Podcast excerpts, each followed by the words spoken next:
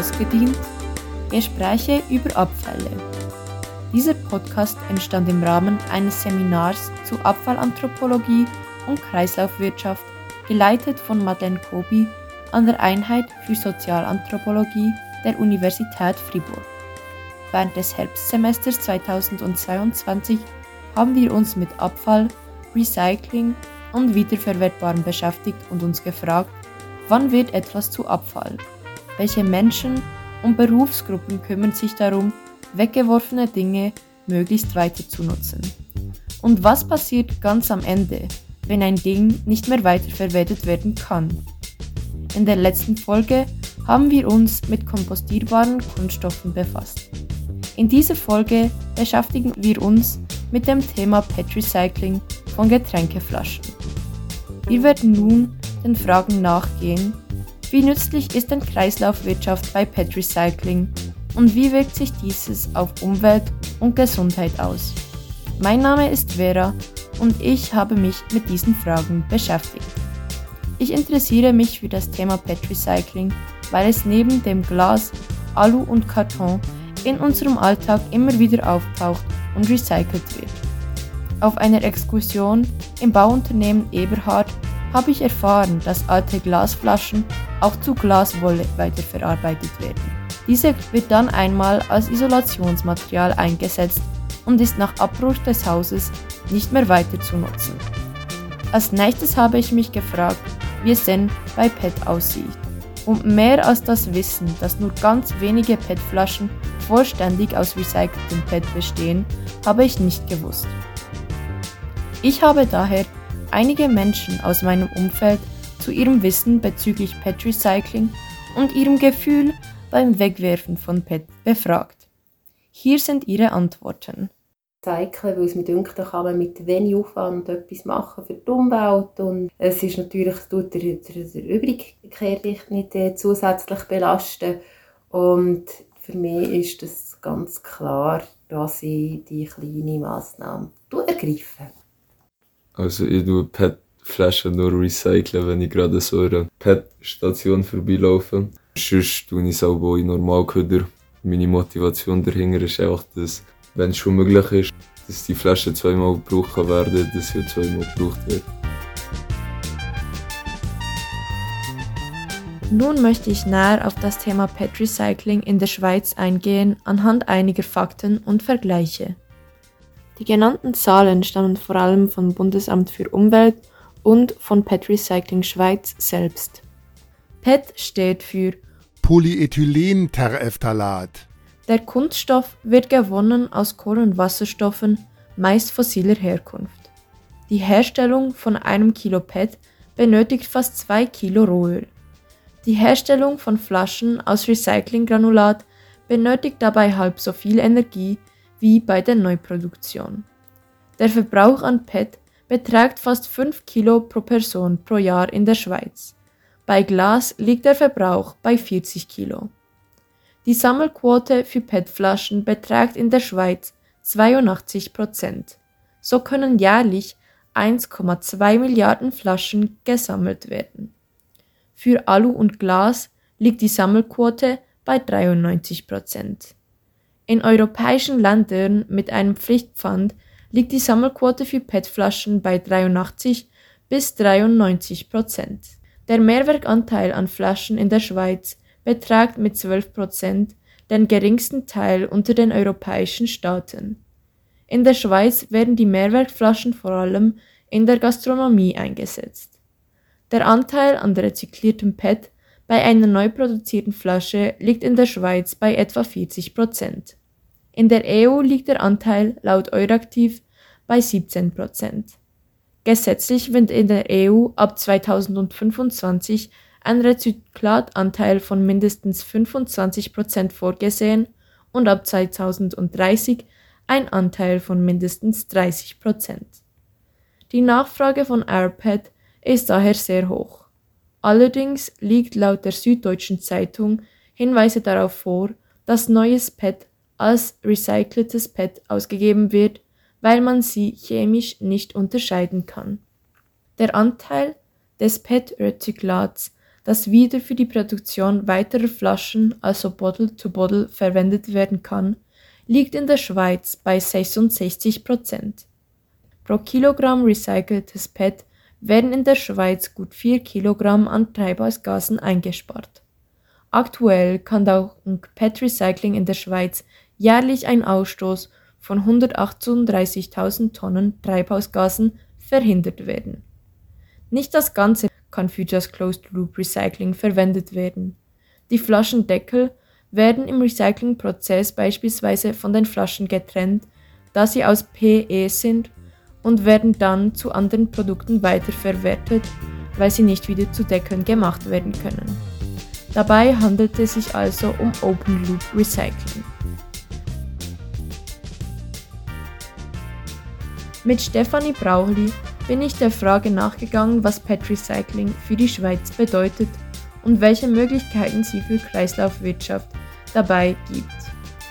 Stefanie Brauchli ist Kommunikationsleiterin bei PRS Schweiz und arbeitet dort seit zehn Jahren.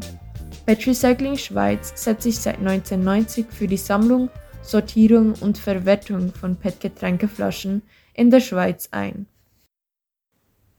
Wie verändert sich das Verständnis von Abfall im Zusammenhang mit weggeworfenen PET-Flaschen? Das hat sich schon fest verändert und ist immer noch im Gange. Das, was früher Abfälle waren, sind heute oft Wertstoffe. Interessant in diesem Zusammenhang ist sicher auch der Vergleich zwischen der Schweiz und Deutschland. Denn in Deutschland gibt es ja das Pfandsystem und dabei hat ja die Flasche, wenn man sie im Laden weggibt, auch noch einen Wert für die Person, das Pfand. Und in der Schweiz basiert das System ja wirklich auch auf Freiwilligkeit und das macht sicher auch einen Unterschied im Verständnis von Recycling und wozu man dies tut. Ja, also ich glaube, das ist auch, aber auch das Schöne in der Schweiz. Bei uns machen es die Leute aus dem Gedanken, dass sie etwas Gutes für die Umwelt tun. Und es hat keinen monetären Anreiz oder zumindest fast keinen. Spart sich selber die Sackgebühr in seinem gebührenpflichtigen Abfallsack. Welches Bewusstsein sollte man für den Konsum und das anschließende Recyceln von PET haben? Es ist unser höchstes Credo, das, was wir immer sagen, jede Flasche zählt, und zwar auch für die Umwelt. Deshalb haben wir auch so ein konsumentenfreundliches System, dass es wirklich möglichst einfach machen kann, dass man wirklich seine Flasche immer gleich sofort korrekt entsorgen kann. Sollten wir versuchen, unseren PET-Verbrauch zu senken und wäre dies überhaupt möglich und sinnvoll?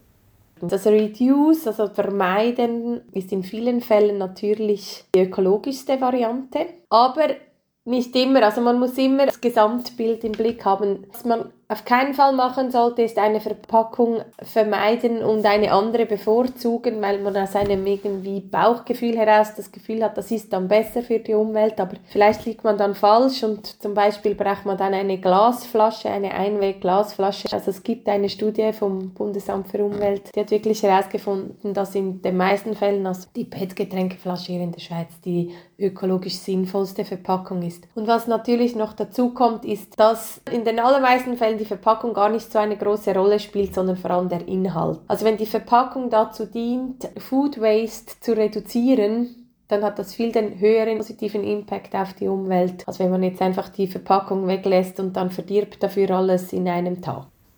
In der EU soll es ja auch einen vorgeschriebenen Mindestanteil an recyceltem PET in neuen PET-Flaschen geben. Dabei beklagen sich einige Unternehmen darüber, dass sie zu wenig recyceltes PET zur Verfügung haben. Wird auch Material von der Schweiz in das Ausland geliefert? Nein, also wir haben sehr viele Anfragen vom Ausland, die Recycling PET von uns wünschen. Also es ist aktuell Mangelware und vor allem wir haben in der Schweiz eine sehr, sehr hohe Qualität. Aber unsere Mitglieder haben Vorkaufsrecht, das heißt alle Getränkehersteller, die in der Schweiz produzieren, dürfen als erstes das Material wieder kaufen. Das ist einfach auch die ökologischste Variante. Und das Material ist jetzt schon ausverkauft für nächstes Jahr. Wo wird das recycelte PET überall eingesetzt? Der größte Teil geht wieder in die PET-Flaschen, aber wir haben immer wieder Fraktionen, die auch abgewertet werden müssen und die werden dann anderweitig verkauft. Das geht in andere Verpackungen, in Textilanwendungen, vor allem zum Beispiel in der Automobilindustrie. Wir haben einen geschlossenen Kreislauf in transparent, hellblau, grün und braun. Und dann gibt es ja auch immer wieder irgendwelche Spezialfarben. Und da lohnt es sich einfach nicht. Kann also eine Flasche aus 100% recyceltem PET wieder recycelt werden wie die anderen? Auch, genau. Was einfach ist mit der Zeit, sieht man es der Flasche an. Es wird etwas dunkler, so etwas grauer, zum Teil hat es so einen Gelbstich. Da sieht man oft oben am Flaschenhals. Sind mit der Umsetzung dieser Kreislaufwirtschaft bestimmte Schwierigkeiten oder Risiken verbunden? Also es ist anspruchsvoll, auch technisch. Und es ist für uns einfach entscheidend, dass der Konsument immer noch an der Quelle trennt. So die Reinheit hochhalten, das ist schon das Schwierige. Ist eine vollständige Kreislaufwirtschaft in der PET-Wirtschaft erstrebenswert und überhaupt möglich? Und wie ist ihr Umwelteinfluss? Ja, es ist so, je höher oder je mehr Recycling PET im Kreislauf geführt wird, desto besser für die Umwelt. Es gibt auch eine Studie, da sieht man, wo wir heute stehen mit unseren, unseren Rezyklatanteilen gleich zum Open Loop, also wo jetzt einfach alles rezykliert, aber irgendwo sonst eingesetzt wird, 2,4 mal besser. Man muss natürlich dazu auch sagen, wir haben nicht einen zu 100% geschlossenen Kreislauf. Erstens sammeln wir nicht alles und zweitens hat man immer Prozessverluste. Wir haben auch sehr, also sehr, sehr strenge Kontrollen, was die Hygieneanforderungen betrifft. Nun wissen wir mehr darüber, wie PET Recycling funktioniert. Um herauszufinden, was PET Recycling für unsere Gesundheit bedeuten kann, habe ich ein Interview mit Jane Munke durchgeführt. Sie ist Umwelttoxikologin und ist Geschäftsführerin und Chief Scientific Officer der Forschungsorganisation Food Packaging Forum. Wie stehen Sie zu der Kreislaufwirtschaft beim Recycling von PET-Flaschen? PET ist ein sehr nützliches Material. Es ist kostengünstig. Es erfüllt die hohen Anforderungen an Lebensmittelverpackungen. Es ist leicht. Aber PET hat den großen, großen Nachteil, dass es kein inertes Material ist. Das heißt, das Material gibt Inhaltsstoffe ans Lebensmittel ab. Der Prozess heißt Migration. Und das sind teilweise auch Inhaltsstoffe, die hormonell aktiv sind. Das sind sogenannte endokrine Disruptoren. Und die können in geringsten Mengen schon schädliche Auswirkungen haben. Und vor allem, wenn man diesen Stoffen während der fötalen Entwicklung ausgesetzt ist, also wenn die schwangere Frau diese Stoffe mit der Nahrung zu sich nimmt, die gehen durch die Plazenta äh, in den Fötus über und sie können dort wirklich Entwicklungsstörungen auslösen. Und das Problem ist bekannt seit Jahrzehnten, aber es wird sehr, sehr, sehr wenig unternommen dazu. Und ich beobachte diese, diese Tendenz zu mehr und mehr Recycling mit großer Sorge, weil das PET-Recycling nachweislich dazu führt, dass diese Inhaltsstoffe in größeren Mengen vorhanden sind in rezykliertem PET und dann logischerweise auch in höheren Mengen ans Lebensmittel abgegeben werden. Ja, aber die Tendenz ist ja ziemlich anders, wenn man auch die EU ansieht, jetzt versucht, möglichst mehr Recycling-Pad auch einzusetzen. Das ist widersprüchlich eigentlich. Genau, ich habe das auch mit den Verantwortlichen bei der EU auch so angesprochen. Was die EU jetzt macht, ist, sie kommt den Produzenten von Lebensmitteln entgegen, die ja vor mehreren Jahren unter Druck der öffentlichen Wahrnehmung äh, so viel Plastik und so weiter dann sich verpflichtet haben, mehr und mehr recyceltes Plastik zu verwenden. Allerdings können sie das gar nicht kaufen auf dem Markt, weil bis vor kurzem die EU jedes Recyclingverfahren einzeln im Detail geprüft hat und geschaut hat, ob durch das Recyclingverfahren die bedenklichen Chemikalien entfernt werden. Allerdings sind das nicht die Chemikalien, die sowieso schon im PET drin sind. Und jetzt hat die EU eine neue Regulierung veröffentlicht, die jetzt gerade in Kraft getreten ist, wo einfach recyceltes Plastik auf den Markt gebracht werden kann, ohne vorherige Prüfung durch die Behörden. Denkt sie, man könnte aber zum Zweck des Umweltschutzes für AirPad argumentieren auf Kosten des Gesundheitsrisikos? Ganz klar nein, weil ich glaube, diese, dieses Argument, dass man die Umwelt schützt, ist ein falsches Argument. Was man mit Recycling von Plastik eigentlich macht, ist den Plastikkonsum hochhalten und jedes Mal, wenn äh, eine Plastikflasche recycelt wird, wird auch frisches Material reingemischt. Also es gibt keinen, wir sagen Closed Loop, oder? Es gibt Materialien, Glas oder Metall, die kann man endlos recyceln, aber mit Plastik geht das nicht. Was wirklich sinnvoll ist aus Umweltschutzsicht, ist weniger konsumieren und mehr weg.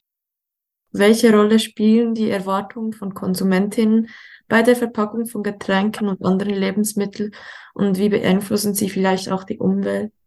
Oftmals hört man ja von großen Unternehmen, die sich verteidigen, warum sie Plastikflaschen verwenden. Ja, die Konsumenten wollen es, die Konsumenten erwarten es von uns. Allerdings weiß man auch aus der Forschung, gibt sehr, sehr gute Schweizer Studien auch dazu, wie beeinflussbar Konsumenten sind. Also durch Marketing, Werbung und so weiter das setzt sich dann fest im Unterbewusstsein und ob dann wirklich die Dinge, die Erwartungen, die man als Konsument dann abfragt, ob die wirklich dann intrinsisch sind oder extrinsisch generiert, das, ich finde das eine sehr wichtige und spannende Frage. Um mehr zu erfahren über die Möglichkeiten, Plastik und PET zu vermeiden, habe ich mich mit Samuel Anrik getroffen. Er ist Mitgründer vom Laden Palette Unverkauft Einkaufen in Bern und wissenschaftlicher Mitarbeiter am Bundesamt für Umwelt für Verpackungen und Abfälle. Wie beurteilen Sie Abfall, der im Zusammenhang mit Verpackungen steht? Und ich möchte gerne die kurze und provokative Antwort geben zuerst. Die wäre nämlich in der Regel unnötig. Ein bisschen differenzierter wäre wahrscheinlich, dass gewisse Verpackungen sind nötig Gerade so im Medizinalbereich und weiter notwendig ist ja auch, wenn eine Verpackung die Umwelt vor dem Produkt selbst schützt. Vielleicht noch ein dritter Punkt. Einwegverpackungen sind dort nützlich, wo Mehrwegverpackungen aus ökologischer Sicht keinen Sinn machen. Mehrwegverpackungen machen dort in der Regel keinen Sinn, wo die Transportdistanzen sehr hoch sind.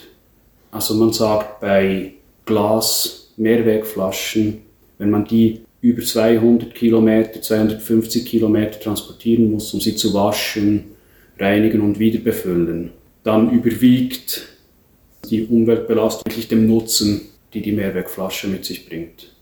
Und was denken Sie über unseren PET-Konsum, also die PET-Flaschen? Bei PET-Flaschen ist es ja so, dass es die einzige Lebensmittelverpackung ist, die rezykliert werden kann, wieder zu einer Lebensmittelverpackung. Ist, äh, von dem her macht dort ein Recycling auch wirklich Sinn. Trotzdem finde ich nicht, dass Recycling das Maß aller Dinge ist, weil wenn man beispielsweise nach Deutschland schaut, sie haben viel einen höheren Anteil an Mehrweg-PET-Flaschen, die viel ökologischer sind, also auch wenn man es so gut rezyklieren kann. Ich denke, heute ist es wichtig, und notwendig, dass wir irgendwie umdenken. Und wie gesagt, ich, ich, ich finde, unser Laden zeigt eigentlich sehr schön, dass man ohne Verzicht auf sehr viel Verpackungsmaterial verzichten kann. Also mhm. ohne Verlust an Lebensqualität. Ich finde natürlich sogar im Gegenteil, weil mir persönlich gibt es natürlich sehr viel, wenn ich kaum Abfall oder Verpackungsabfall produziere.